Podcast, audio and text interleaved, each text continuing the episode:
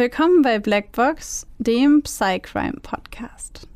Euch erwartet ein True Crime Podcast mit der extra Portion Psychologie. Ich bin Maxi. Und ich bin Babsi. Und bei uns geht es um wahre Kriminalfälle und die psychologischen Hintergründe davon. Wir schauen uns an, warum psychisch kranke Straftäter tun, was sie tun. Und wir erklären euch die psychischen Erkrankungen, die dahinter stehen. Einige unserer Fälle beinhalten ziemlich viel Gewalt, sowohl psychische, physische als auch mal sexuelle. Manchmal sind sie sehr detailreich beschrieben und oft auch nichts für schwache Nerven. Deswegen empfehle ich euch, auf eure Emotionen zu achten und sollte es euch zu viel werden, schaltet ihr besser ab. Wir haben euch gewarnt. Ab und zu passiert es auch, dass wir bei der Aufnahme lachen oder eine Bemerkung machen. Das ist nie respektlos gemeint. Das liegt eher daran, dass wir sehr tief in der Materie drinstecken und das alles mit Humor ab und zu mal ein bisschen auflockern. Also bitte nicht falsch verstehen.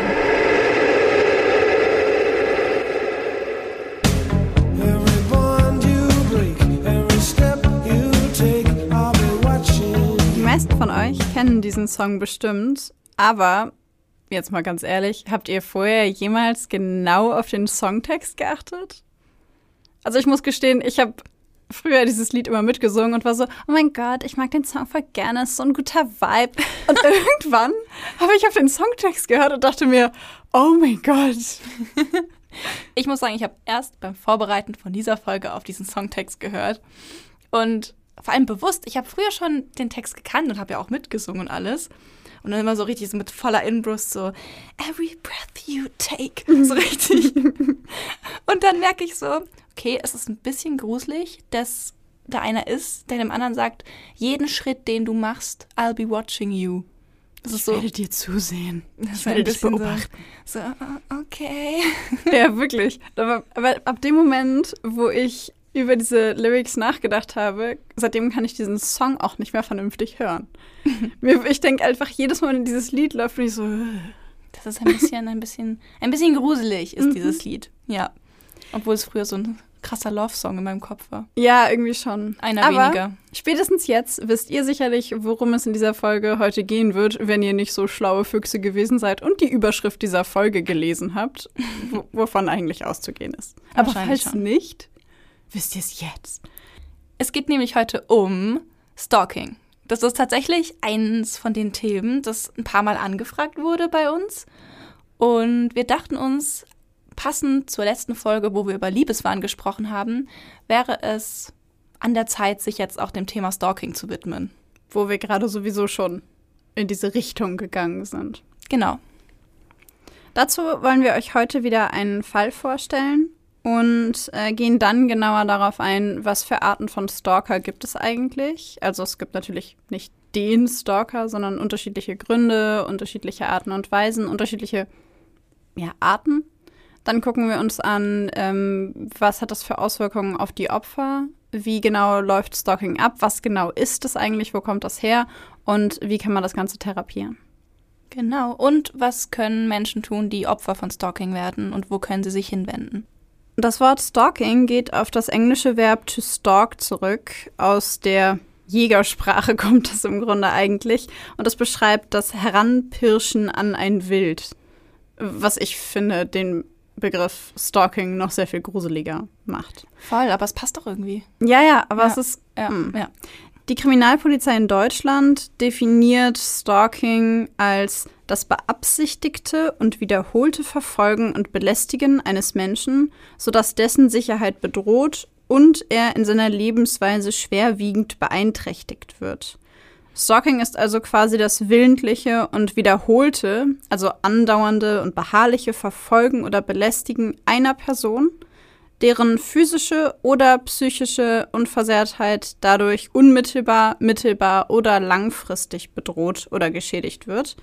Und im deutschen Strafgesetzbuch wird das Stalking tatsächlich als Straftatbestand, als Nachstellung geahndet. Also es ist tatsächlich eine Straftat. Genau. Wenn ihr jetzt die letzte Folge euch angehört habt, dann werdet ihr da Parallelen vor allem zu unserem zweiten Fall sehen, wo wir über den Fall gesprochen haben, wo ein katholischer Pfarrer von einer älteren Dame belästigt wird über 19 Jahre lang. Ähm, das war auch ein Fall von extremem Stalking, was mhm. aber eben in der Folge besser gepasst hat, weil eben bei ihr auch die Diagnose einer Erotomanie vorlag. Dennoch ist das auch ein Fall von Stalking, weil da eben eine an, ein andauerndes Verfolgen und Belästigen einer Person stattgefunden hat und natürlich die sowohl die physische als auch die psychische Unversehrtheit dieses Pfarrers langfristig eingeschränkt und beschädigt wurde. Genau. Wie immer haben wir euch heute natürlich einen passenden Fall mitgebracht. In diesem Fall bleibt es allerdings nicht bei dem Nachstellen an sich, sondern es passiert auch eine Tötung in diesem Fall. Und wir haben das jetzt natürlich als Extrembeispiel genommen. In den meisten Fällen geht es beim Stalking nicht so weit, dass dann Mord passiert, in diesem Fall jetzt aber leider schon. Der Juli ist normalerweise einer der wärmsten Monate im Jahr. Eigentlich scheint jeden Tag die Sonne. Eigentlich verbringt man jeden Tag am See, vergräbt die Füße im Sand und trinkt mit Freunden ein Bier. Doch dieses Jahr ist das alles ein bisschen anders. Seit 24 Jahren hat es nicht mehr so viel in diesem Monat geregnet. Sonnentage gibt es nur selten, und so entscheidet sich die 23-jährige Sophie dazu, einen zusätzlichen Job bei HM während ihrer Ausbildung im Tourismus und Eventmanagement anzunehmen. Bei dem Wetter verpasst sie ohnehin nichts. Von nun an verbringt die junge Frau viel Zeit damit, Klamotten, die von achtlosen Kunden auf den Boden geworfen werden, wieder auf die Bügel zu hängen, sie ordentlich zu falten oder Kunden an der Kasse zu betreuen. Sophie ist eine junge, hübsche Frau mit blonden Haaren und strahlenden blauen Augen. Wenn sie den Raum betritt, geht die Sonne auf. Sie ist immer gut gelaunt, freundlich, sieht in jedem Menschen das Gute. So auch in ihrem neuen Kollegen Patrick, den sie in den ersten Arbeitstagen direkt kennenlernt. Patrick ist älter als sie, Anfang 30, doch die beiden verstehen sich trotz des Altersunterschiedes. Patrick ist sofort gefesselt von dieser hübschen jungen Frau, die so viel Energie ausstrahlt und einfach nicht aufhört zu lächeln. In den folgenden Monaten verliebt er sich in Sophie. Diese bemerkt das schnell. Sie sieht die Blicke, die Patrick ihr zuwirft, spürt, wie er ihre Nähe sucht und ihr manchmal auch für ihr Empfinden etwas zu nahe kommt.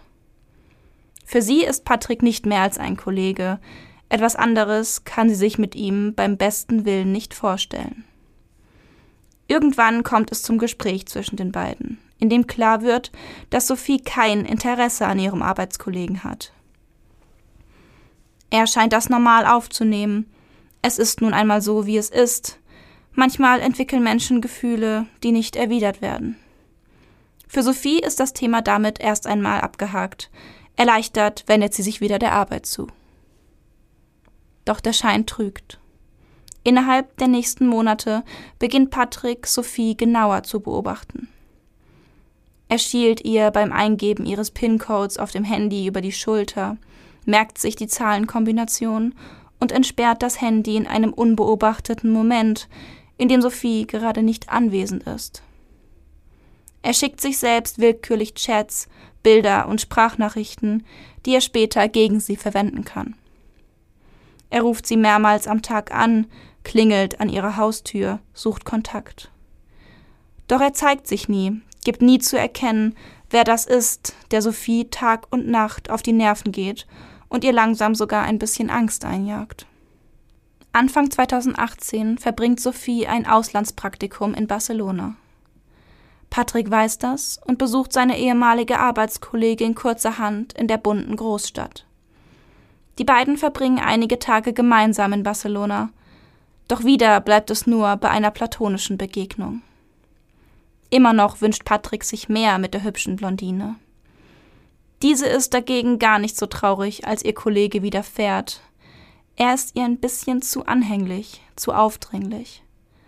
Lange dauert es nicht, bis sie ihn wieder sieht. Schon kurze Zeit später steigt Patrick wieder in den Flieger, um nach Barcelona zu kommen.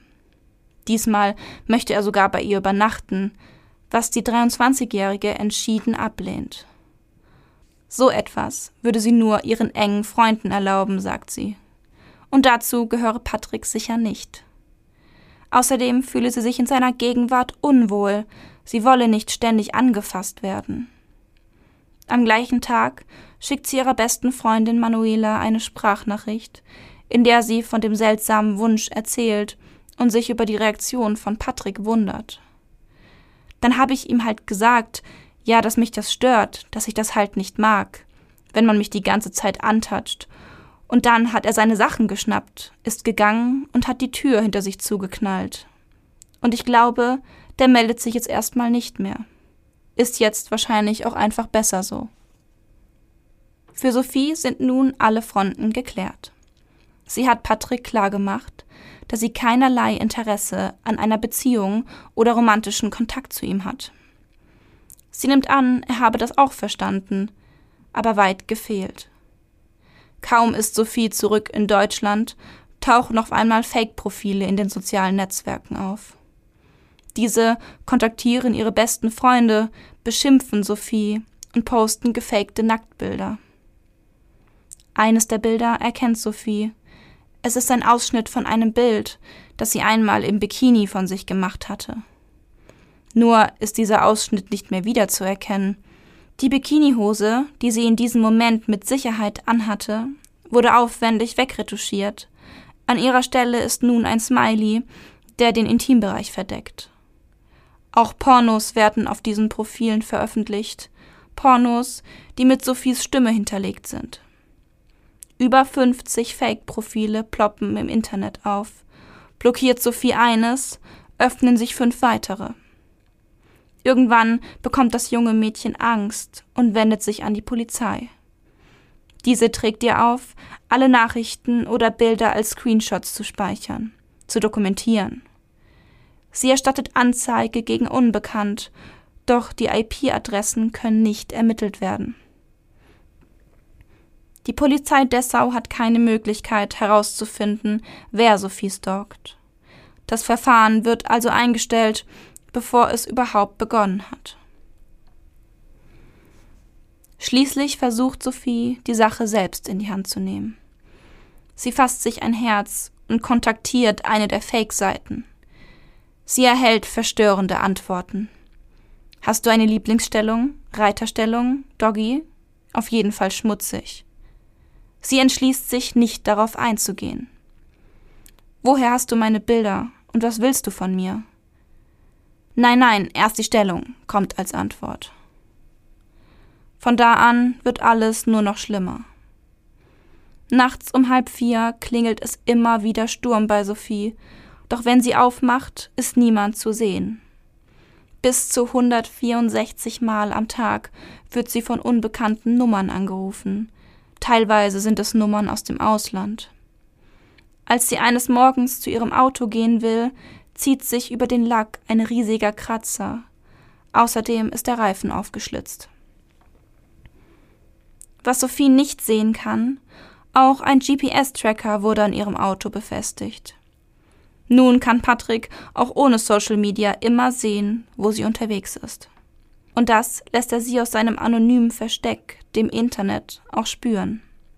Auf den Fake-Profilen postet er Bilder von ihrer Wohnungstür, von dem Blick auf die Straße, den man aus dem Treppenhaus ihres Wohnhauses hat. Beruflich muss sie für einige Tage nach Frankfurt.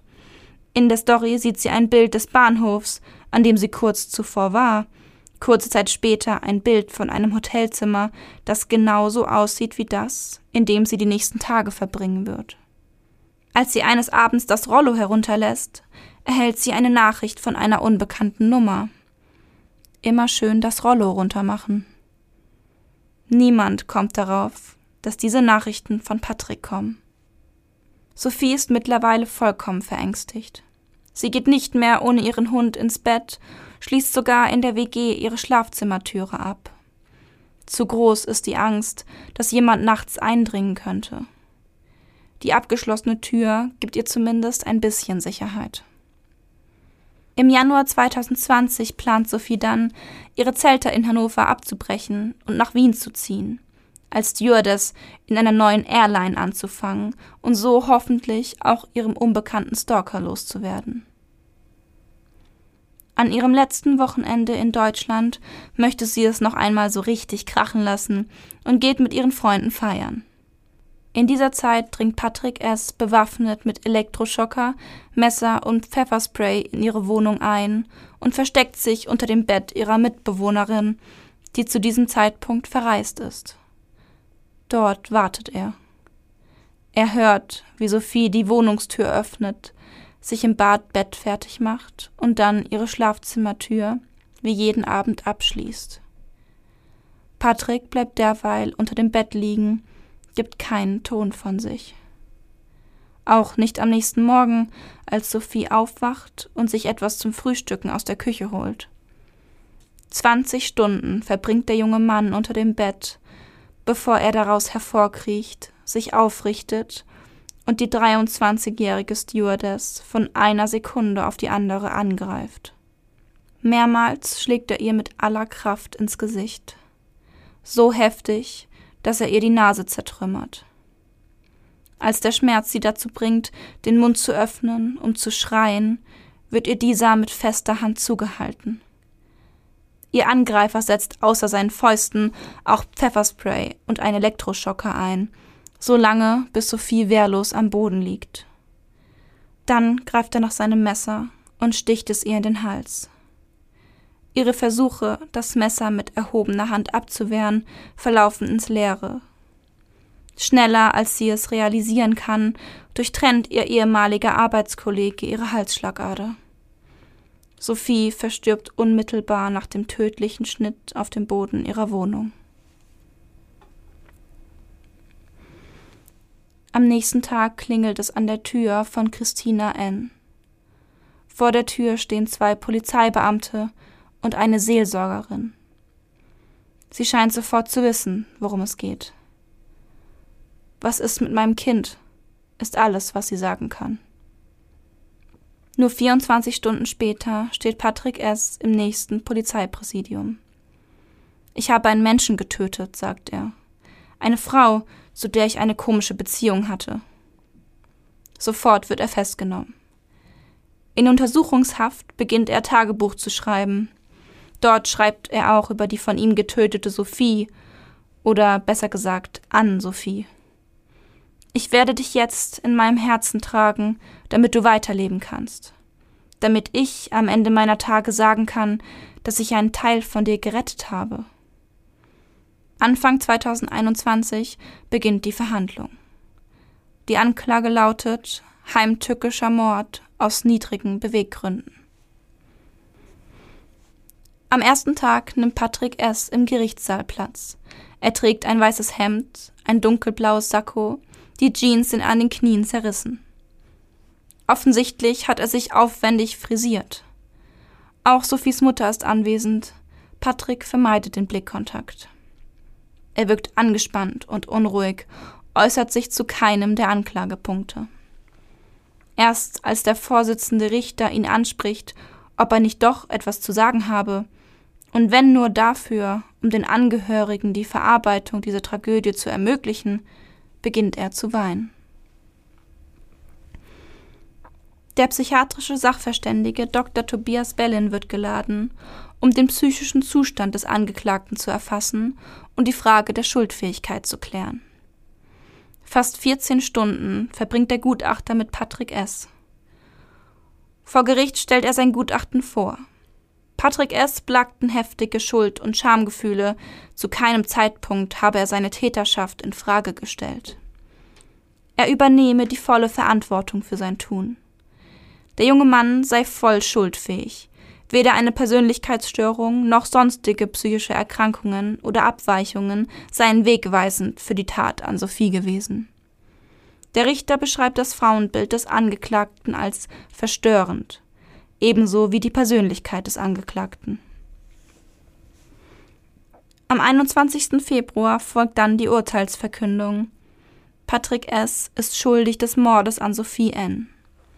Die Strafe lebenslange Haft mit besonderer Schwere der Schuld. Sophies Mutter ist mit dem Urteil alles andere als zufrieden.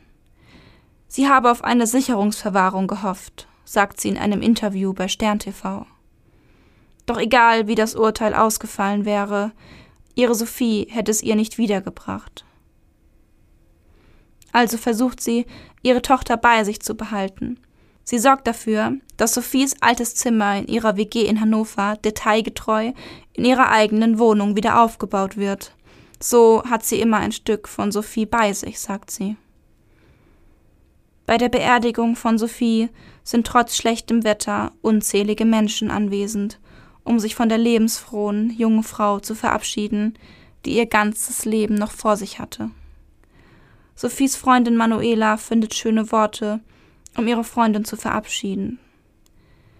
Wenn Liebe der Grund ist, weshalb sich die Welt dreht, dann hat sich die Welt mit Sophie ein bisschen schneller gedreht. Ich glaube, das ist irgendwie wieder einer von diesen Fällen, bei denen man nicht so richtig weiß, was man dazu sagen soll. I know what you mean. Das ist halt eine Art von Stalking und ein Verlauf von Stalking, der so so ins Extrem geht und der so weit geht.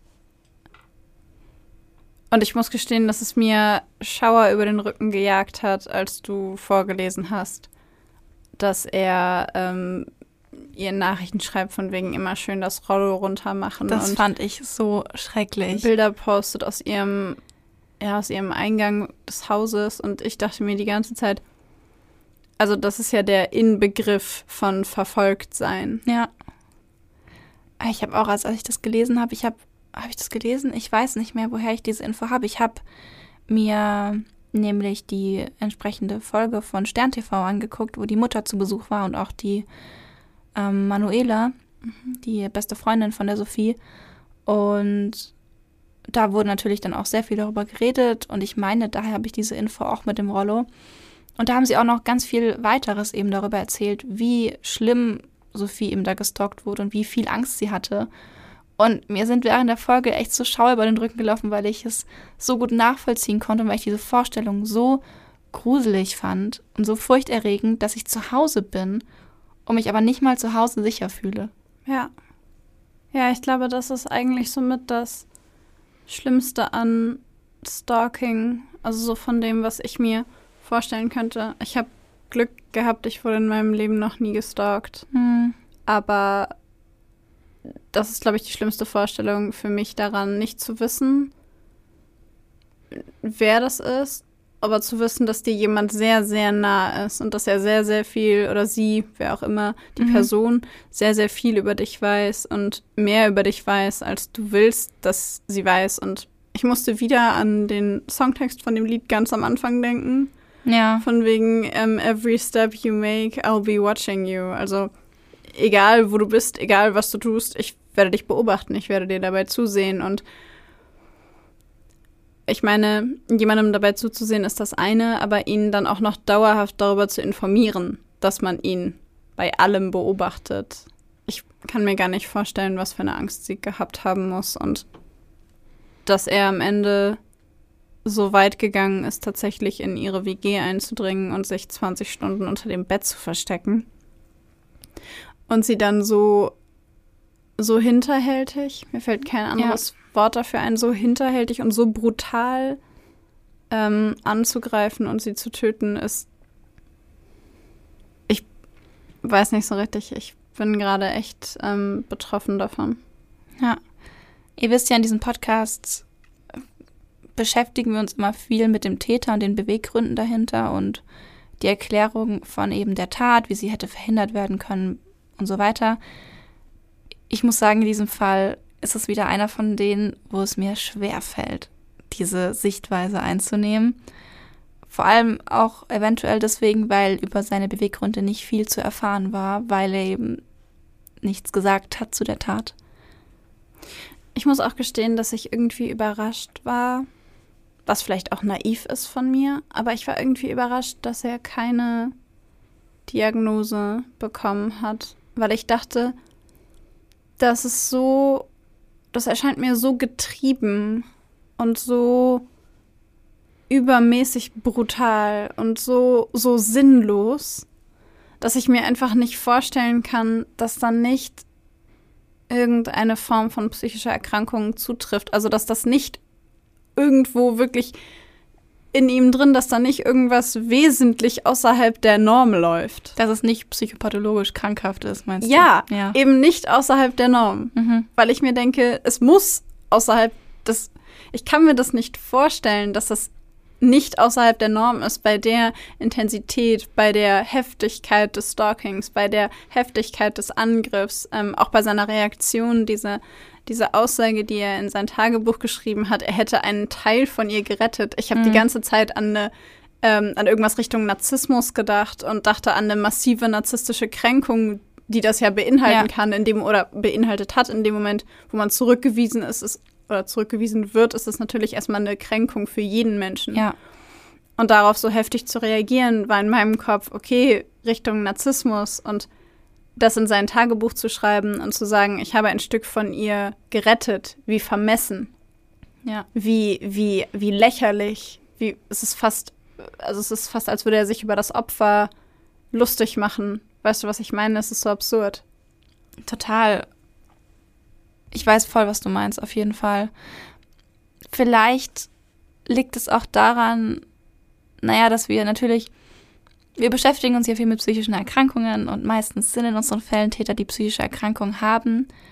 Und so wie wir immer sagen, dass es einfacher ist, mit Fällen umzugehen, wenn man zum Beispiel den Täter entmenschlicht, was ja zum Beispiel in den Mhm. Medien oft gemacht wird, ist es vielleicht auch einfacher zu glauben oder zu hoffen, dass da eben eine psychische Erkrankung dahinter steht, die das so ein bisschen erklärt und nicht, also dass es so schwer zu akzeptieren ist, dass das einfach aus einem in Anführungszeichen normalen Menschen rauskommen kann, ohne irgendwelche Ja, Erkrankungen. Ja, das ist irgendwie furchteinflößend. ist es. Ja. Weil ich denke, sowas kann doch nicht, nicht psychopathologisch sein. Das kann doch nicht im Normbereich stattfinden. Also, es erscheint mir so absurd. Ja, und doch ist es so. Ja, und das ist, ähm, das ist einer von den Fällen, in denen mir bewusst wird oder wieder mal bewusst ist, wie absurd ähm, bestimmte Verhaltensweisen von Menschen sein können, die psychisch absolut gesund sind. Ja. Wenn auch mit offensichtlich verstörendem Frauenbild und verstörender Persönlichkeit. Wobei verstörende Persönlichkeit ja erstmal nichts Psychopathologisches ist. Genau, man kann ja auch irgendwie außerhalb der Norm sein und keine psychische Erkrankung haben, weil man eben ja schon eine immense psychische Erkrankung braucht, um eben für schuldunfähig gesprochen zu werden. Aber trotzdem zählt er dann halt alles irgendwie gesund, ne? Das Ja, ist, ja, Und ja. das ist so, aber ich glaube, du hast schon recht, es ist einfacher, es sich für sich selber zu erklären, wenn da eine Diagnose steht. Ja. Das stimmt schon. Ja, vielleicht tendiere ich gerade auch so ein bisschen dazu. Ich glaube, das tun alle, wir alle ab und zu.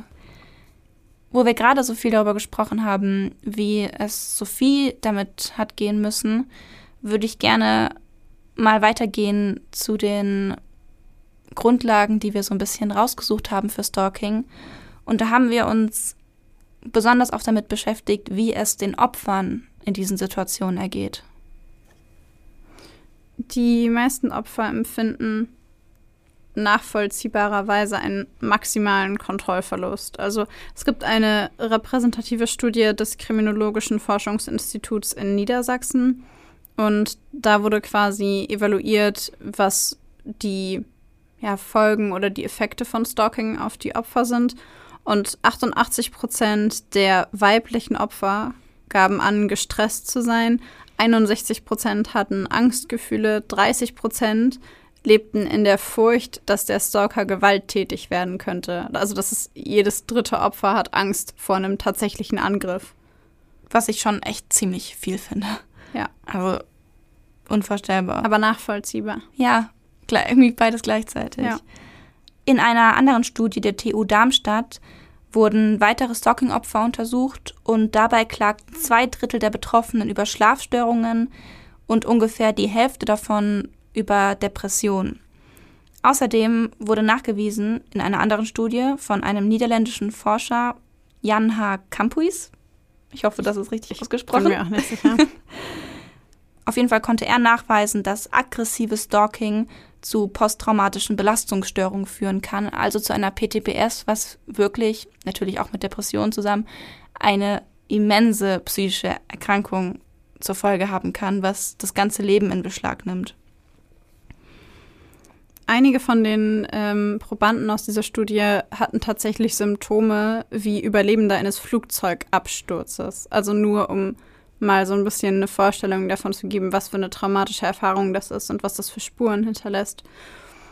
Eine Studie einer britischen Universität hat sich mit 358 Mord- und Totschlagfällen auseinandergesetzt. Und wir hatten ja vorhin, oder ich hatte ja vorhin gesagt, dass, wobei stimmt gar nicht, wir hatten vorhin gesagt, mhm. beide, dass so extreme Taten ja relativ selten sind bei der Menge an Stalking.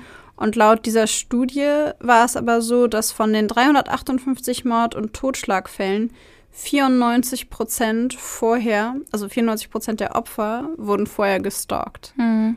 Vielleicht kann man da so im Kopf sich so eine, in Anführungszeichen, Regel machen.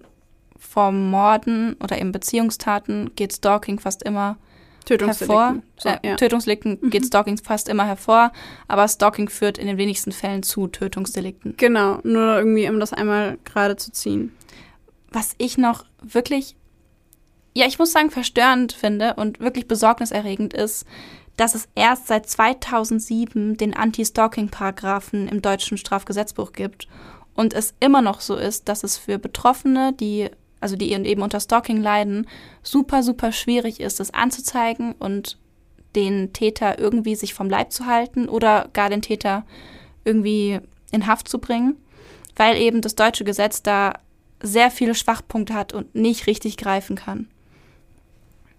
Ja, es ist ja, also allein in Deutschland werden im Jahr etwa 20.000 Mal, nur um euch das auch kurz vor Augen zu führen, 20.000 Mal wird Stalking angezeigt und in nur etwa einem Prozent dieser Fälle wird der Täter tatsächlich verurteilt. Und das finde ich, also ich finde es schrecklich, weil das halt einfach den Opfern so eine Hoffnungslosigkeit gibt und so eine Hilflosigkeit. Sie können einfach nichts machen. Sie müssen es ertragen, in Anführungszeichen. Ja, das finde ich halt schrecklich. Halt dokumentieren. Und selbst wenn sie es dann dokumentieren in der Hoffnung, dass irgendwie was passiert, kommt es nur in einem Prozent der Fälle ja. zu einer. Ver ja.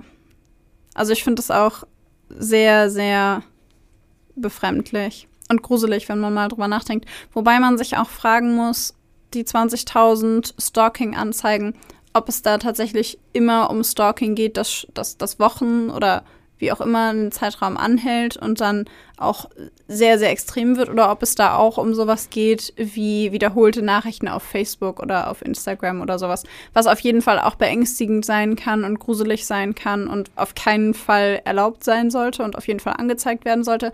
Ich habe nur gerade überlegt, ähm, von was für einem Ausmaß wir reden, also ob sich diese 20.000 auch an der Definition orientieren, die wir von der Kriminalpolizei vorhin ähm, mhm. Genannt haben, dieses andauernde, beharrliche, immer wieder auflauern etc. etc. Also ich weiß es nicht. Mhm. Ja, ich, ich glaube aber schon, weil wenn es als Stalking registriert wird, ich meine, du kannst ja nicht einfach hingehen und sagen, ich will Stalking anzeigen und dann wird es einfach aufgenommen, ohne irgendwelche Hinterfragen. Nee, klar. Ähm, also von daher würde ich das schon mal so einschätzen, dass es schon Stalking-Fälle sind, die schon erheblich belastend sind für die Opfer. Hätte ich jetzt gesagt. Also, Wie gesagt, wir wissen es nicht, aber. Ich will an der Stelle gar nicht sagen, dass Stalking nicht erheblich belastend für Opfer Nein, ist. Nein, natürlich also, nicht. Genau, ich wollte nur, ich habe nur gerade überlegt, ob die 20.000 dieser Definition entsprechen, weil es mir so viel erscheint. Vielleicht ist aber auch da die Definition ein bisschen zu vage, weißt du? Vielleicht, vielleicht missbrauchen wir da oder braucht das Gesetz da einen festeren Rahmen dafür, um zu sagen, was ist Stalking und was nicht. Und dann eben, um da auch besser nachvollziehen zu können und besser eingreifen zu können. Ja. Ja, vielleicht müsste man es genauer definieren. Ja. Es gibt noch eine aktuelle australische Studie, die die untersuchten Fälle, also im Grunde haben sie sich angeguckt, ähm, welche Fälle es gab bei Stalking und haben dann geschaut, wie viele von den Tätern haben aus welcher Motivation gehandelt, also quasi welche, welche Täter gibt es. Und es gibt 32 Prozent der Täter sind sogenannte Rejected Stalkers. Das sind die Leute, die eine Trennung nicht verkraften. Dann gibt es 32% Intimacy Stalkers. Das sind so Leute, die aus so einem abstrusen Liebeswahn die Nähe des Opfers suchen. Kurzer Hint auf die Folge davor. Da haben wir uns ja mit Liebeswahn beschäftigt. Dann gibt es die Incompetent Suitors, die quasi eine Augenblicksbekanntschaft verfolgen. Also jemanden einmal gesehen haben und dann immer dahinterherlaufen, weil sie einem, einem Traum oder einer Vorstellung hinterherrennen von einer Beziehung zu jemandem. Mhm. Und dann gibt es mit 15% noch die Resentful Stalkers, die sich für ein Unrecht rächen wollen, das ihnen ihrer Meinung nach angetan wurde. Ich frage mich gerade, was für eine Art von Stalker wäre denn ähm, der Patrick in unserem Fall gewesen? Hm. Also ich meine, ich hätte jetzt von dem Begriff eher Rejected Stalker gesagt, aber er war ja nicht in der Beziehung, also es war keine Trennung, aber trotzdem wurde er ja zurückgewiesen. Mehrfach. Ja. Und sonst hätte ich vielleicht gesagt, die mit der Augenblicksbekanntschaft, aber das dafür kannten ja, sie sich, ne? Ja, sie kannten sich dafür zu gut, oder? Vielleicht, ja, ich würde, also ich hätte sie ihn jetzt entweder in die beiden, vielleicht sogar eher in die Rejected Stalker. Irgendwie hm. passt das in meinem Kopf besser dazu.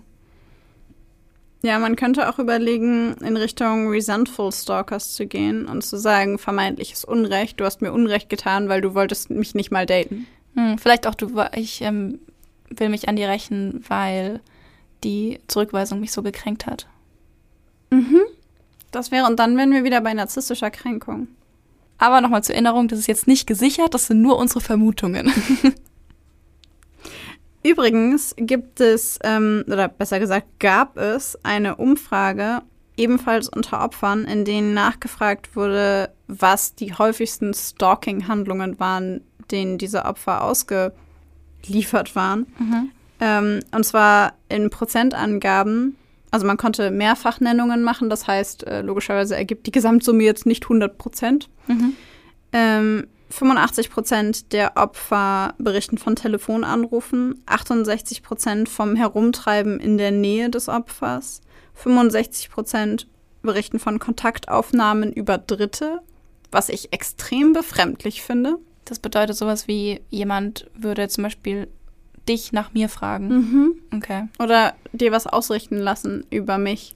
Oh, das finde ich sehr befremdlich. Ja. Ja. Dann äh, 55 Prozent berichten von im Umfeld nachfragen. Also Leute im mhm. Umfeld fragen, was macht sie oder er. Mhm. 54 Prozent berichten von vor der Haustür stehen und immerhin 50 Prozent von Briefen und SMS. Mhm. Also das geht noch eine ganze Weile weiter runter. Ähm, das sind dann zum Beispiel sowas wie Nachlaufen, Geschenke schicken, wortloses Danebenstehen oder daneben sitzen, was ich persönlich extrem gruselig finde. Dann das Eindringen in die Wohnung in immerhin 18 Prozent, was ich sehr, sehr viel fand. Ja. Oder auch die Bestellung von Waren oder Dienstleistungen im Namen des Betroffenen bei 10 Prozent. Also schon sehr absurde Arten und Weisen, auf die Stalker versuchen, irgendwie den Kontakt herzustellen. Voll. Es gibt noch einen sehr, sehr gebräuchlichen oder sehr häufig verwendeten Klassifikationsansatz, den wir euch gerne noch kurz vorstellen wollen, wo wir es gerade schon davon hatten, wo wir in dem Fall beispielsweise Patrick S. einordnen würden. Und zwar sind das fünf unterschiedliche Typen von Stalkern, die ähm, von einer australischen Forschergruppe rund um Paul Mullen ähm, ja, entwickelt wurden. Da gibt es einmal den zurückgewiesenen Stalker, das ist die größte Gruppe mit 50 Prozent, das sind meistens Ex-Partner. Es gibt häufig einen Mix aus Wut und Wiederannäherungsglauben ähm, und den Glauben, dass das Opfer sie dabei provozieren würde. Das ist quasi so die Motivation dahinter. Ähm, häufig sind es Rachegefühle infolge einer narzisstischen Kränkung, wie mhm. wir schon besprochen hatten. Okay, dann würde also der nach dieser Klassifikation da reinfallen. Dann wäre er der zurückgewiesene mhm. Stalker, mhm. die quasi klassischste Version von ja. Stalker. Ja. Ich finde auch zurückgewiesen passt aber auch gut zu diesem Fall. Also ich ja. meine, er wurde mehrmals zurückgewiesen und dann war er auch wütend darüber und sowas. Konnte damit nicht umgehen. Genau. Ja. Die zweite Gruppe sind ähm, der beziehungssuchende Stalker oder die beziehungssuchenden Stalker die quasi einer Fehlwahrnehmung unterliegen, weil sie die Beziehung von ihrem Opfer uminterpretieren und das Opfer selber idealisieren. Das sind so diese klassischen Verehrer, die man aus so aus so ganz kitschigen Telenovela-mäßigen Liebesfilmen kennt, wo irgend so ein gruseliger, aber irgendwie auch ganz gut aussehender Typ mit 20 Schachteln Pralinen und roten Rosen vor der Tür steht und Sturm klingelt. Und die Frau nicht in Ruhe lässt und die Frau will ihn nicht und sagt, nein, Alejandro. Alejandro. ja, das ist doch diese klassische Telenovela, nicht? Ich hätte jetzt aber auch bei dem Beziehungsrunde-Stalker an, den, an die Liebeswahnfolge gedacht, ehrlich gesagt noch. Das ist eine besondere Unterkategorie. Ah, okay. Ja, okay. das, deswegen musste ich das gerade so herausstellen, weil das ist nicht das Gleiche. Okay. Es gibt nämlich dann als dritte Kategorie den attackierenden Stalker. Da ist der Täter fast immer männlich. Und da ist Stalking die Vorstufe zur Gewalttat. Das passt so ein bisschen zu der Ah. Studie, die wir vorhin genannt Aha. haben. Das Opfer bemerkt das Stalking häufig gar nicht und ähm, die Täter haben häufig im Grunde nicht mal ein soziales Bindungsnetzwerk. Also die haben nicht mal soziale Beziehungen oder so, es sind meistens Einzelgänger, die dann quasi aus der Dunkelheit heraus das Opfer erst stalken und es dann angreifen irgendwann. Würde das dann nicht eher zur letzten, zum Fall passen? Der Attack, ich meine, er war ohne Zweifel attackierend. Ja, aber sie hat das Stalking bemerkt und zwar massiv bemerkt. Okay. Und das würde wieder dagegen sprechen. Das ist wieder so schwierig bei diesem Klassifizierungssystem, dass ganz oft irgendjemand in mehrere Kategorien irgendwie reinpasst. Ja, Oder am Ende in keine. ja, das ist, was ist, ist ja gefühlt irgendwie Ja. fast immer so. Mich macht das aber auch verrückt. Ich Mhm. wünsche mir Dinge, die einfach in bestimmte Kategorien passen. Aber wie ist wir es ja einfach. schon häufiger gesagt haben, so funktioniert weder das Leben noch die Psychologie. Genau. Alles wäre wär ja auch zu, zu schön, um wahr zu sein, wenn es so einfach gehen würde. Ja, das stimmt. Die vierte Kategorie sind äh, die rachsüchtigen Stalker. Das ähnelt so ein bisschen der Kategorisierung, die wir davor schon vorgestellt haben. Da ist es äh, so, dass der Stalker der Meinung ist, dass das Opfer ihm ein Unrecht angetan hat und der Täter sich ohnmächtig fühlt und versucht, diese Ohnmächtigkeit oder dieses Ohnmachtsgefühl in Macht umzuwandeln und dem Opfer quasi Verzweiflung und Angst als Gefühl aufzudrücken. Und da geht es im Grunde um Vergeltung und um Rache. Und die fünfte Art ist, und da sind wir jetzt bei dem, was du gesagt hast, ist der erotomane, morbide und krankhafte Stalker. Okay. Das sind Leute, die ähm, entweder psychopathische Persönlichkeiten haben oder paranoide Störungen haben. Und da geht es häufig um Kontrolle oder um Dominanz oder eben auch um erotomane Neigungen. Aha, und da sind wir wieder bei der letzten Folge, die wir aufgenommen Genau, haben. und da wären wir dann bei dem katholischen Pfarrer mit seiner Stalker. Mhm. Ja. Und bei John Hinckley mit Jodie Foster. Hm. Weiß ich nicht, weil er hat ja im Grunde nicht Jodie Foster gestalkt. Ein bisschen schon. Er ist ja zu ihrer Uni gegangen und hat sie da, hat sie 100, ich, nee, das war jetzt der Fall, hat sie mehrmals am Tag angerufen, hat ihr Briefe geschrieben. Aber ist das nicht dann der beziehungssuchende Stalker? Weil er das gemacht hat, um sie zu beeindrucken und weil er es uminterpretiert hat und so, du wirst mich noch lieben, ich Ja. weiß, dass du mich lieben wirst. Das ist schon wieder so schwierig. Ja. Hm. Also es gibt auf jeden Fall viele unterschiedliche Gründe, um das so zu bilanzieren jetzt mal. Es gibt unterschiedliche Gründe, vielseitige Gründe, weshalb Stalker ähm, ja im Grunde tun, was sie tun. Ähm, keiner davon ist gerechtfertigt, logischerweise. Ähm, also versteht uns nicht falsch, Erklärungsansatz, kein Rechtfertigungsansatz. Ähm, aber ja, es gibt unterschiedliche Gründe, weshalb Menschen andere Menschen stalken. Wir haben uns natürlich auch noch angeguckt, was könnten denn die Ursachen von Stalking sein. Und ebenso wie es ganz viele verschiedene Typen von Stalkern gibt, ähm, gibt es auch alle total verschiedene Erklärungsansätze. Wir haben uns da jetzt auch wieder eher auf die, bezog, die Stalker bezogen, die zurückgewiesen wurden. Ähm, und da eben speziell Stalker, die eine Zurückweisung oder eben das Ende einer Beziehung nicht akzeptieren können. Dabei gehen Psychologen davon aus, dass viele dieser Menschen in ihrer Kindheit kein Vertrauen oder entsprechende Bindungen erwerben konnten, was meist aufgrund von Trennungserfahrung oder Zurückweisung passiert. Wenn eben in der Kindheit so eine Zurückweisung passiert und es dann im Erwachsenenalter erneut passiert, wird es dann eben so erklärt, dass sie wie ein Kleinkind reagieren. Damit ist gemeint sowas wie eben dieses Hinterherlaufen und dieser wütende Protest dieses Verfolgen vom Opfer und so richtig eben, ja, dieses Opfer so ein bisschen in Bedrängnis bringen. Also diesen Menschen, den sie da, ich, ich wollte gerade sagen, favorisieren, aber das tun sie ja dann gar nicht immer. Nee, ich stelle mir das immer ein bisschen vor, wie, also ohne das verharmlosen zu wollen, ich stelle mir das vom Gefühl auf der Seite des Stalkers immer so ein bisschen vor, wie so ein bockiges, beleidigtes, dreijähriges Kind. Genau, ja, das ist auch der Erklärungsansatz daran. Dreijähriges Kind, so. Ähm, das so auf dem Boden sitzt und einen unausgepackten Lolli in der Hand hat und sagt, ich will den jetzt aber haben, sonst schreie ich hier den ganzen Laden zusammen. Ja, so die Reaktion ist es eigentlich im Grunde auch. Das ist so emotionale Total. Emo emo unter Druck setzen. Genau, und dann eben auch damit ja auch so ein bisschen so ein Schützen vom Selbstwertgefühl. Weil ich meine, Zurückweisung ist immer, wie wir vorhin schon gesagt haben, eine Kränkung. Und wir alle sind immer darauf bedacht, unser Selbstwertgefühl zu schützen und zu stärken. Und wenn das eben nicht passiert und man eben solche Bewältigungs-, solche nicht sehr guten Bewältigungsmöglichkeiten hat, ähm, passiert es manchmal, dass da eine falsche, schützende Realitätsverzerrung passiert. Zum Beispiel, dass dann eben die stalkende Person sagt, ja, aber der andere will ja schon mit mir zusammen sein, zeigt es aber nicht.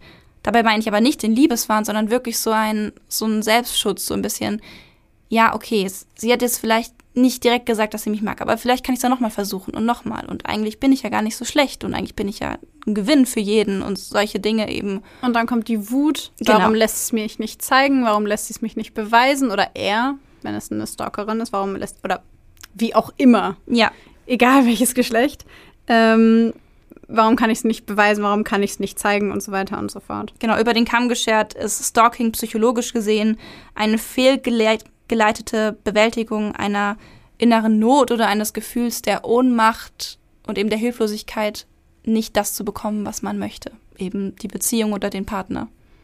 Oder das Recht, wenn man so ein rachsüchtiger Stalker ist und sich im Unrecht fühlt. Es geht also, ja, im Grunde immer darum, etwas zu bekommen, dass man, wo man der Meinung ist, dass es einem zusteht. Genau, eig- eigentlich geht es im Kern, wenn man es total runterbricht, um Zurückweisung, um Selbstschutz, also um Selbstschutz, um das Selbstwertgefühl Ja.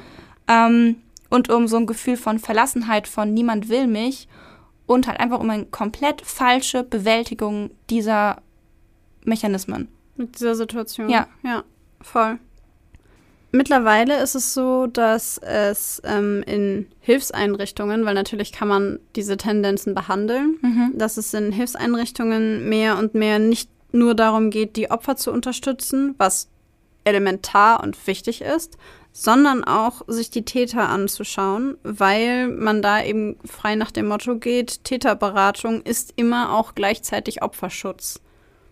Das ist Genau. ja auch so ein bisschen nicht nur beim Stalking, sondern ganz allgemein das, worüber wir auch viel in dem Podcast sprechen, dass wir sagen, ähm, wenn man solche Sachen über solche Sachen aufklärt, dann hat das auch was mit Schutz zu tun, weil man versucht dafür zu sorgen, dass solche Dinge nicht nochmal passieren. Genau, ja. Ich meine, man hört ja auch immer wieder, dass zum Beispiel Opfer zu wenig Beachtung finden. Und es ist vielleicht auch manchmal so, Täterbehandlung ist allerdings wissenschaftlich gesehen genauso wichtig, weil eben, wenn ein Täter behandelt wird, erfolgreich behandelt wird, werden Opfer geschützt, fallen, fallen vielleicht gar keine Opfer mehr an. Und das ist dieser Sinn auch hinter solchen Ja. Hilfsorganisationen. Also Täterbehandlung ist Opferschutz. Genau. Genau. Den Mitarbeitern gelingt es tatsächlich sogar in zwei Dritteln der Fälle, dass das Stalking aufhört oder zumindest abflaut. Allerdings nur, wenn der Täter in der Lage ist, ähm, oder die Täterin in der Lage ist, äh, das eigene Fehlverhalten zu reflektieren. Also darüber nachzudenken, ob das jetzt wirklich ganz in Ordnung gewesen ist, was man da macht und warum man das macht und äh, was das für einen selber überhaupt bedeutet und für das Opfer bedeutet, etc. etc. Und wenn es rechtzeitig gelingt, den Stalker zu erreichen, kann man eine Eskalation möglicherweise noch verhindern. Allerdings äh, muss man da sehr, sehr vorsichtig vorgehen, weil, ähm, also insbesondere wenn man Täter und Opfer zur selben Zeit in derselben Einrichtung berät, Ja, ist schwierig. äh, ist, Dürfen sich natürlich, wahrscheinlich sehen. ist natürlich schwierig, weil Ja. die sich auf keinen Fall ähm, begegnen dürfen, weil der Stalker oder die Stalkerin ja eine so verzerrte Wahrnehmung hat, dass allein wenn er oder sie das Opfer in der gleichen Einrichtung sieht, könnte das ausreichen, um zu sagen, das ist es, das war der Hinweis, du willst mich, ich will dich, es ist dafür gemacht, dass wir zusammen sind. Ja, oder eben, dass es einfach wieder so eine Wut getriggert wird. Oder das. Ja. Aber es würde auf jeden Fall wieder irgendwas auslösen. Und das Opfer könnte natürlich wieder totale Angstzustände bekommen oder Voll. eben davon total belastet sein, den Täter wiederzusehen Und oder da, die vielleicht, Täterin. und da vielleicht auch nicht wieder hingehen, Ja. was maximal schlecht wäre. Genau. Ja. Was mir gerade einfällt zu dem Grad der Wichtigkeit, finde ich aber auch von diesen Hilfseinrichtungen, ist ja, dass dadurch, dass im deutschen Gesetz da so wenig Möglichkeiten sind, da juristisch vorzugehen, dass ja dann solche Einrichtungen noch wichtiger werden, weil die dann eben diejenigen sind, die am meisten Möglichkeiten haben, Stalking zu stoppen und den Opfern zu helfen und wirklich nachhaltig, indem sie nachhaltig, indem sie bei den Stalkern ansetzen und im besten Fall erreichen, dass das Stalking komplett aufhört. Ja. Also wir reden die ganze Zeit davon, dass wir sagen, es kann so wenig gemacht werden. Und äh, nur um mal kurz so aufzuzeigen, was es eigentlich heißt, es kann so wenig gemacht werden. Ähm, Im Grunde ist es so, dass man logischerweise die ganzen ähm, Nachrichten, Kontaktaufnahmen etc. etc. etc. dokumentieren muss und irgendwann zur Polizei geht. Und dass die Polizisten dann, wenn der Stalker bekannt ist, also wenn man weiß, wer das ist, zu dem Stalker hingehen und ihm eine sogenannte Gefährderansprache quasi geben. Also sich da hinstellen und sagen, pass mal auf, ähm, wenn du damit weitermachst, dann wird es diese, jene und welche strafrechtlichen Konsequenzen für dich haben und dann könnte dir dieses, jenes und welches passieren. Also sieh zu, dass du aufhörst damit. Ja. Und ähm, wenn diese Gefährderansprache gemacht wurde und dann trotzdem noch eine Anklage passiert, hat das Opfer sehr viel bessere Chancen, weil der Täter schon mal von der Polizei selbst gewarnt wurde. Und 2017 wurde das Anti-Stalking-Gesetz reformiert. Und jetzt ist es zwar so, also jetzt ist es so, dass ähm, die Handlungen des Täters schon dann strafbar sind, wenn sie dazu geeignet sind, die Lebensgestaltung des Opfers schwerwiegend zu beeinträchtigen. So. Was heißt denn jetzt aber, dass Handlungen geeignet sind, die Lebensgestaltung des Opfers schwerwiegend zu beeinträchtigen? Das bedeutet im Umkehrschluss, dass ich als Opfer beweisen muss, dass mein Leben tatsächlich beeinträchtigt wurde und ich aufgrund des Stalkings meinen Wohnort oder meinen Job gewechselt habe oder irgendetwas anderes sich wesentlich verändert hat. Wenn jeden Abend jemand mit einer Pralinenschachtel vor meiner Haustür steht, dann will ich vielleicht trotzdem noch nicht umziehen, obwohl das zwei oder drei Monate lang passiert. Das ist auf jeden Fall Stalking. Es würde aber, so wie ich das jetzt gerade ähm, verstehe, nicht ausreichen, um diese Person äh, wegen Stalkings zu verurteilen. Ja, genau. Also da ist trotzdem nochmal so eine Schwelle, die halt eben erreicht werden muss, dass es erhebliche Belastung fürs Opfer sein muss. Also nicht nur moderate, sondern wirklich ganz, Ja. ganz schlimme Dinge. Falls einer von euch da draußen sich in dem Bereich, ähm, insbesondere in dem juristischen Bereich, besser auskennt als wir, freuen wir uns natürlich sehr, wenn ihr uns da nochmal korrigiert. Vielleicht sagt ihr sogar, Mensch, Mädels oder Leute, das ist äh, alles gar nicht mehr, ähm, ja, im Grunde so schwierig für die Opfer. Vielleicht hat sich da auch noch mehr getan, als wir wissen. Wir sind keine Juristen, äh, sondern nur Psychologen. Ähm, von daher meldet euch da gerne bei uns, zum Beispiel über Instagram. Da heißen wir Blackbox der Podcast, alles klein und zusammengeschrieben oder per E-Mail. Da ist unsere E-Mail-Adresse blackboxderpodcast.gmail.com. Ja. Jetzt fragt ihr euch natürlich bestimmt, wenn sowas mir selbst mal passieren sollte, wie sollte ich am besten so einem Stalker begegnen? Grundsätzlich ist es so, dass dem Täter erstmal unmissverständlich klargemacht werden muss, dass man keinen Kontakt will. Dabei total wichtig aber ist, dass es sich um eine einmalige Absage handelt. Denn wenn ihr immer wieder Nein sagt, Nein, Nein, Nein und da immer wieder wiederholt und dann vielleicht auch noch vielleicht mit anderen Wörtern das wiederholt, dann ist man da schon so ein bisschen im Verhandlungsmodus und schürt da vielleicht Hoffnungen bei dem Stalker. Dabei lernt er eben, wenn er nur oft genug nerven muss, reagiert ihr und genau das darf nicht passieren. Also eine einmalige, deutliche Absage, ich will nicht, dass du hier auftauchst, ich will keinen Kontakt zu dir, ist so das Beste, was ihr für den Anfang auf jeden Fall machen könnt. Im nächsten Schritt geht es nach Stalking-Experten darum, sich unsichtbar zu machen. Dabei ist es natürlich, wenn es wirklich ganz schlecht läuft, ratsam, die Telefonnummer zu wechseln oder sich ein zweites Handy nur für Freunde einzuschaffen. Und das Handy, was dabei aber vom Stalker belagert wird, soll dann nur einmal am Tag angeguckt werden, um eben sich einfach möglichst wenig mit dem Thema zu beschäftigen.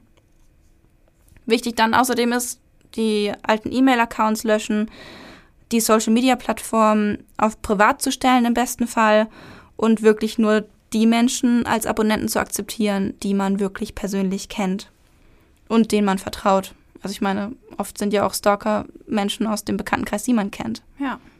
Vorhin haben wir auch gesagt, dass es wichtig ist, wenn ihr juristisch vorgehen wollt, dass ihr beweisen müsst, dass das wirklich, dass das Stalking eure, euer Leben einschränkt in irgendwelchen Bereichen. Dafür ist wichtig, dass ihr jede Form der Nachstellung dokumentiert, egal ob es sich um Telefon Telefonate handelt, um WhatsApp-Nachrichten, um E-Mails, um Instagram-DMs. Es muss alles dokumentiert werden, weil wenn es dann tatsächlich mal zu einer Verhandlung kommt, ist das Gold wert. Dann könnt ihr be beweisen, hier hat er mich kontaktiert und hier und hier und es ist einfach zu viel und ich kann es nicht mehr. Ja. Genau. Und natürlich, wenn es euch ganz schlecht geht und ihr damit nicht mehr alleine klarkommt, ist es wichtig, euch Hilfe zu holen und einen Therapeuten ähm, oder eine Thera Therapeutin zu kontaktieren. Das sind jetzt natürlich alles Ratschläge, die in Kraft treten, wenn es wirklich schlimm ist. Also wenn es so weit kommt, dass ihr schon eure Telefonnummer wechseln müsst, ist es schon heftig. Und natürlich ist es schrecklich, dass da das Opfer so viel tun muss, um sich zu schützen. Aber das sind einfach die besten Möglichkeiten, die man in dem Moment hat. Dann gibt es noch ein paar sogenannte Red Flags, also so einzelne Aspekte, die, wenn sie auftreten, ein Zeichen sind dafür, dass die Situation oder der Stalker potenziell gefährlich ist. Die wollen wir euch auch noch mit auf den Weg geben. Und zwar ist das das Stalking Risk Profile, das von australischen und englischen Experten entwickelt worden ist und ähm, eben beschreibt, welche Täter ein erhöhtes Gewaltrisiko haben. Das bedeutet natürlich nicht, dass jeder Täter, der eins von diesen einen von diesen Aspekten erfüllt, auf jeden Fall gewalttätig wird, sondern nur, dass es ein erhöhtes Risiko darstellt. Und zwar ist es beispielsweise, dass der Stalker Suizidabsichten äußert, also ankündigt, sich selber das Leben zu nehmen, weil dann die Gefahr besteht, dass er sein Opfer mit in den Tod nimmt und es dann quasi als einen erweiterten Suizid plant. Mhm. Was auch gefährlich ist, ist, wenn Täter sogenannte Alles- oder Nichts-Gedanken haben, wie etwa diesen klassischen Satz, wenn ich dich nicht haben kann, kann dich niemand haben. Mhm. Was äh, auf jeden Fall eine Red Flag ist, das ist ähm, immer eine, eine schwierige Geschichte, aber auch psychotische Symptome wie krankhafte Eifersucht, Wahnvorstellungen, Stimmen hören, all die Dinge, die man auch bei, bei ja, bei Wahnvorstellungen oder bei wahnhaften Erkrankungen und bei paranoider Schizophrenie, was man da so mitbekommt, prinzipiell ist das eine Red Flag, das ist gefährlich oder potenziell gefährlich. Und was als letzten Punkt auch noch als Red Flag genannt werden muss, ist, wenn ihr euch von jemandem trennt, der bereits in der Beziehung gewalttätig gewesen ist und er euch nach oder sie euch nach der Beziehung stalkt ist die Wahrscheinlichkeit sehr viel höher, dass diese Person wieder gewalttätig wird, also auch nach Beziehungsende wieder gewalttätig wird. Genau, was mir da gerade noch einfällt, ist auch, dass ich auch von, von Fällen gehört habe, wo dieses obsessive, obsessive, wo dieses obsessive Nachstellen und vor der Tür stehen und um die Aufmerksamkeit buhlen, auch mal als gar nicht so schlecht wahrgenommen wurde, so von wegen, ja, der bemüht sich um mich oder der, der hat, der ist so sehr mich verliebt und alles. Und da fängt fiel mir nämlich auch in dem Zusammenhang die Serie You auf Netflix ein. Das war so klar. Dass ich wieder mit einer Serie komme. Natürlich. Hast du sie gesehen? Nein. Okay. Also ich äh, habe ich hab den Titel schon mal gehört. Okay. Also die Serie heißt You, du wirst mich lieben. Und da geht es um einen jungen Mann, der sich von einem Schlag auf den anderen, er sieht eine junge Frau und verliebt sich sofort in sie und ist dann, stalkt sie sehr heftig und kommt aber auch in beiden Staffeln mit ihr zusammen. Mhm. Und dann entwickelt sich das halt immer weiter, er stalkt sie immer weiter in den Beziehungen und es wird immer schlimmer. Mehr sage ich nicht, weil ich will ja nicht spoilern. Aber diese Serie, die ist, die ist ähm, sehr steil gegangen auf Netflix, die war sehr beliebt. Ich habe sie auch, muss ich sagen, innerhalb von die erste Staffel innerhalb von ein paar Tagen durchgesuchtet. sie ist wirklich spannend. Das Problematische finde ich aber daran, dass man sich da sehr mit dem Täter, dass man mit dem Täter sympathisiert. Und es ist auch was, was auf Social Media auch tatsächlich so ein bisschen abging, dass ähm, viele User auch auf Twitter und Instagram so ein bisschen diesen Charakter, ich glaube Joe heißt der in der Serie, als ähm, einfach nur unglücklich verliebten liebenswerten Charakter empfunden haben und dann auch solche, auch von Prominenten auf Twitter solche Dinge gepostet wurden wie, der ist einfach nur verliebt, der macht halt alles für die Liebe und es ist so schön. Und es ging so weit, dass Netflix selbst einen Tweet ähm, rausgebracht hat, wo sie darauf hingewiesen haben, Leute, das ist ein Stalker und es ist eine echt gefährliche Sache und sowas darf nicht romantisiert werden und sowas ist nicht cool. Es hat einfach Netflix selbst diesen Tweet rausgehauen. Das weiß ich noch, dass ich das gelesen habe und mir dachte, wow, okay, so schlimm ist es. Also so stark wird es romantisiert, vor allem natürlich von so ein bisschen jüngeren, vor allem Mädchen, die sich eben das anguckt haben und das so toll fanden, so verliebt und ne, aber das ist es halt einfach nicht und auch nicht in dieser Serie. Das ist wirklich, das ist ein krankhaftes Stalking. Dieser Typ ist furchteinflößend und gefährlich und das ist aber eben so schwierig, weil man eben ist mir auch passiert, dass man in dieser Staffel halt die ganze Zeit hofft, dass er nicht erwischt wird, die ganze Zeit hofft, dass die Beziehung gut läuft und sowas. Und es ist halt irgendwie so ein bisschen problematisch. Und das wollte ich halt nochmal ansprechen, dass es einfach in keinem Fall gut ist. Ja, ich musste gerade, als du das erzählt hast, denken an auch auf so Insta, also an so Instagram-Posts ähm, und so Instagram-Reels und so, wo Leute darüber sprechen und sagen, oh, ähm, mein Freund oder meine Freundin erlaubt mir nicht in den Club zu gehen, weil er oder sie mich so sehr liebt. Und da dachte ich mir auch so, okay, das ähm, hört sich für mich nicht nach Liebe an, sondern nach Kontrolle. Oder ähm, ich sperre mein Handy nicht und mein Freund oder meine Freundin darf immer an mein Handy gehen und alles durchlesen. Und das wäre auch sowas, wo ich mir so denken würde, das hört sich für mich irgendwie auch also das ist so eine romantisierte Vorstellung von Ehrlichkeit und so eine romantisierte Vorstellung von Verliebtsein und ähm, Zusammensein und die so fließend, finde ich, so ja. schnell übergeht in sowas Besitzergreifendes. Ja, ich glaube, du, mein, ja, glaub, du meinst was wie so eine Übergriffigkeit auf ja. die andere Person in der genau. Beziehung und es wird als Liebe verstanden. Ja, ja. und diese Übergriffigkeit ist ein mhm. gutes Wort. Und ich empfinde, dass beim Stalking ist es ja im Grunde nichts anderes. Stalking ist kein Kavaliersdelikt. Nee. Stalking ist kein, keine äh, romantische Liebesgeschichte und Stalking ist auch nicht der Anfang einer wunderbaren Beziehung. Nein. Und äh, das empfinde ich da halt genauso, dieses Übergriffige, das romantisiert wird, dieser Besitzanspruch. Und im Grunde ist es nichts anderes, ein Besitzanspruch, der romantisiert wird. Und ähm, ich finde das gut, dass Netflix da diesen Tweet geschaltet hat und also gepostet hat und gesagt hat, Leute, das ist Stalking, weil ja. ähm, aber das ist, ich hatte die gleiche Situation mit äh, 365 Days. Dann brauchen wir. Ja, ne, aber das ist, aber, das ist kein Stalking, das also, ist Freiheitsberaubung. Ja, ja, aber das war auch sowas. Ich meinte diesen Hype in den sozialen Medien, der da ja, losgetreten ja. wurde. Ähm, Finde ich immer ein bisschen schwierig, ja. weil das so schnell romantisiert wird durch solche Serien. Ja, ja, oh Gott, von dem Film will ich gar nicht erst anfangen.